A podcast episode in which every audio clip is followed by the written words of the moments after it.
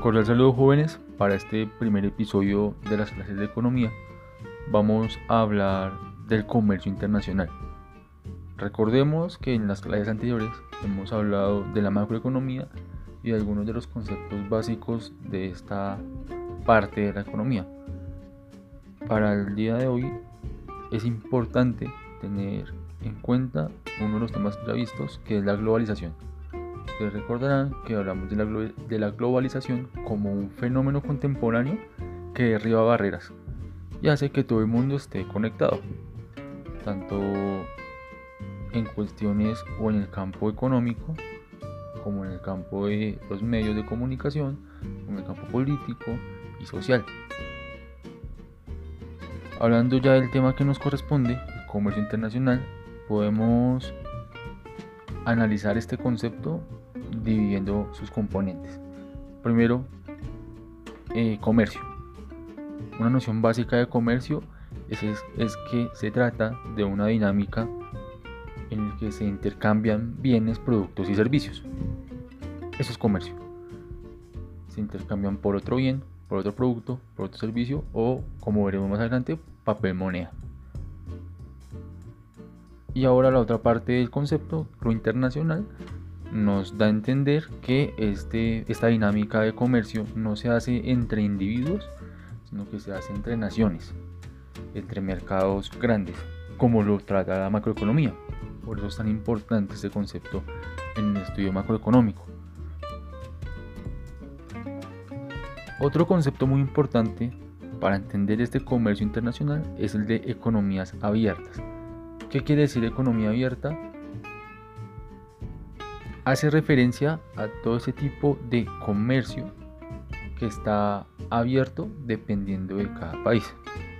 Es decir, el país que esté en condiciones de exportar e importar productos, que esté en la disposición de hacerlo, pues tiene economía abierta.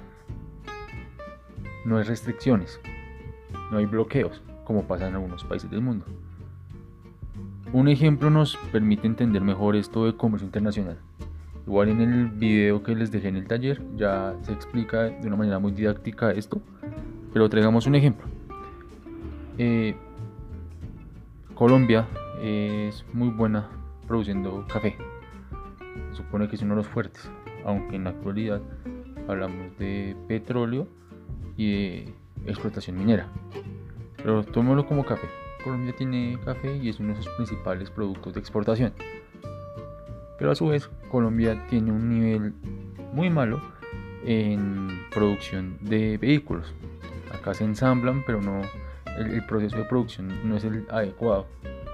Por lo tanto, la economía colombiana debe estar abierta a exportar un producto fuerte como lo es el café, pero también debe estar abierta a importar un producto que escasea como, como son los vehículos. Es un juego, es un juego económico. Eh, volvamos ahora a lo que hacemos en todas nuestras clases, la crítica social. Recordemos que la economía, ciencia social, tenemos que hacer crítica. ¿Será que en este comercio internacional, es una pregunta auténtica, ¿será que en este comercio internacional todos los agentes son ganadores? Es decir, Colombia como participante en nuestro ejemplo es ganadora al exportar café e importar vehículos? ¿O será que el país que exporta los vehículos tiene mayor ganancia que Colombia? Hay un desequilibrio. O seguramente algunos países tendrán un nivel de producción mucho más alto, van a exportar y a producir más de lo que importan y seguramente sus economías locales serán mucho más rentables, mucho más prósperas. Hay que analizar esto. Otro de los puntos que debemos criticar es la diferencia entre comercio internacional y globalización. Tal vez la globalización hace referencia a unas relaciones más eh, extensas que el comercio internacional, que hace referencia explícitamente a los mercados y a las economías abiertas. Una vez más, les recuerdo que si tienen dudas de este tema, pueden consultar pueden consultarme por medio del WhatsApp o por mi correo electrónico. Muchas gracias y feliz aprendizaje.